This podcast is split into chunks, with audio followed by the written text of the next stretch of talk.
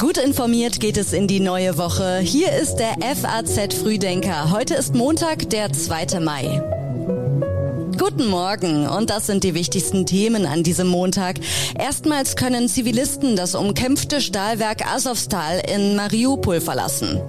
Deutschland wechselt den Kurs beim Thema Ölembargo und Kanzler Scholz trifft Indiens Premier Modi. Jetzt noch ganz kurz die neuen Meldungen aus der Nacht, die gerade eben erst reingekommen sind. Die Publizistin und Feministin Alice Schwarzer hat Kritik an einem offenen Brief zurückgewiesen, mit dem sie und andere Prominente vor einem dritten Weltkrieg infolge der Waffenhilfe für die Ukraine warnen. Bis heute Morgen wurde der Brief von rund 140.000 Menschen digital unterzeichnet.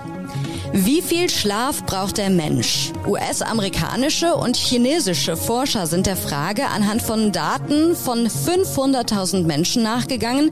Die Antwort, jetzt veröffentlicht im Fachblatt Nature Aging, lautet sieben Stunden. Das Robert Koch Institut meldet einen weiteren Rückgang der 7-Tage-Inzidenz auf 639,5. Es gab 4032 gemeldete Corona-Neuinfektionen, verglichen mit rund 20.000 vor einer Woche und keine neuen Todesfälle. Die Texte für den FAZ Frühdenker kommen heute Morgen von Redakteur Patrick Schleret und ich bin Theresa Salentin. Schön, dass Sie heute mit uns in den Tag starten. Mm-hmm.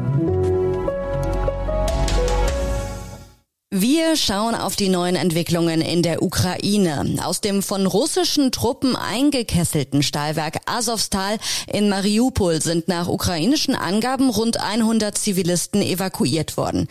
Die Menschen waren gestern auf dem Weg in das ukrainische Saporischja, wie der ukrainische Präsident Zelensky auf Twitter mitteilte. In dem Stahlwerk mit weitläufigen unterirdischen Tunnelanlagen sollen noch hunderte ukrainische Soldaten und Zivilisten unter katastrophalen Bedingungen ausharren. Bisher war noch keine Evakuierungsaktion aus dem Stahlwerk gelungen.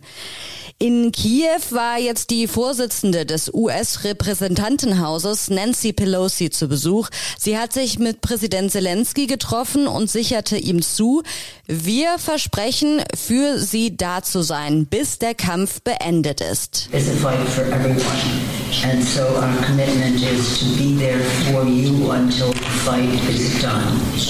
Der ukrainische Außenminister Dimitro Kuleba ruft Deutschland im Interview mit der FAZ dazu auf, entschiedener zu handeln. Bei den entscheidenden Fragen zum Krieg sei Deutschland eines der zögerlichsten Länder der EU. Dabei sei die europäische Integration der Ukraine heute eine Frage von Krieg und Frieden auf unserem Kontinent, wie er sagte. Zum Stand der Verhandlungen zwischen Russland und der Ukraine sagte Kuleba, die Verhandlungen seien ein Manöver, das von ihrer Offensive ablenken soll. Am Wochenende verstärkte die russische Armee ihre Angriffe im Osten der Ukraine. Von Bundeskanzler Olaf Scholz hieß es gestern bei der Maikundgebung des Deutschen Gewerkschaftsbundes, wir sind solidarisch mit den Bürgern und den Bürgerinnen der Ukraine.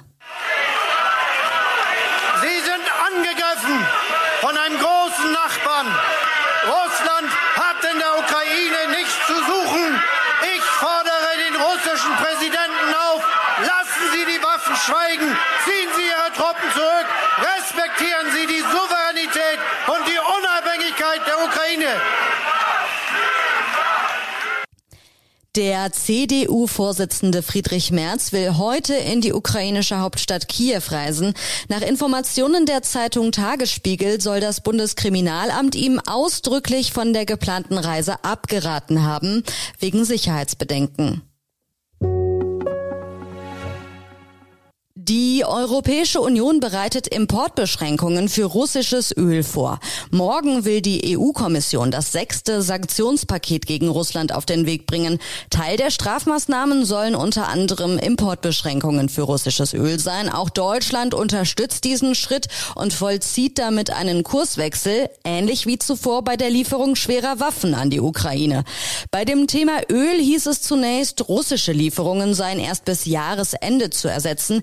Jetzt soll es aber viel schneller gehen. Nach Angaben von Bundeswirtschaftsminister Habeck bezieht Deutschland nur noch 12 Prozent seines Öls aus Russland. Zu Beginn des Kriegs waren es noch 35 Prozent.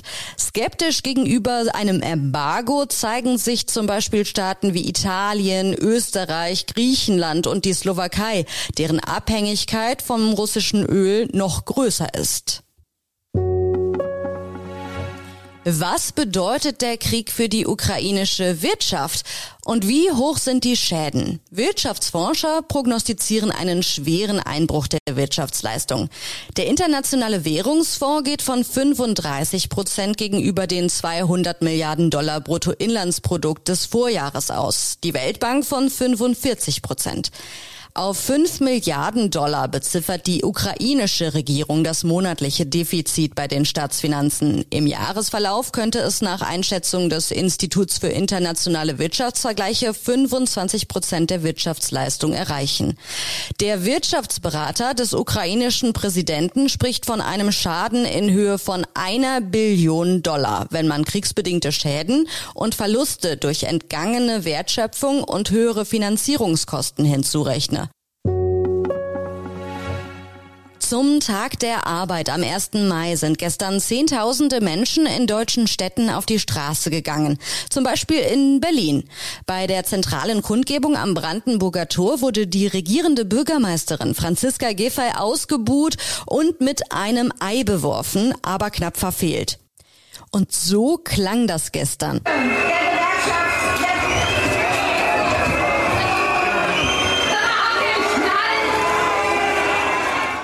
Aus der Menge wurde lautstark gefordert, den Berliner Volksentscheid zur Enteignung von Wohnungsbauunternehmen umzusetzen. Und zum Tag der Arbeit hatte der Deutsche Gewerkschaftsbund angesichts der geplanten Milliarden Mehrausgaben für die Bundeswehr vor einer Vernachlässigung des Sozialstaats gewarnt.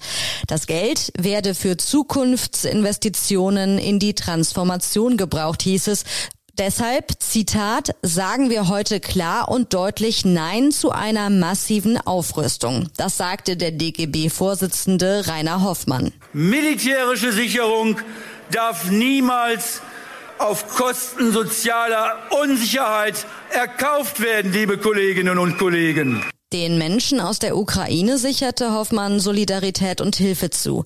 Bei einer Kundgebung in Düsseldorf sagte Bundeskanzler Olaf Scholz zu, dass kein soziales Vorhaben der Ampelkoalition wegfallen solle. In Düsseldorf schallte ihm der Slogan Frieden schaffen ohne Waffen entgegen. Dazu Scholz. Ich respektiere jeden Pazifismus. Ich respektiere jede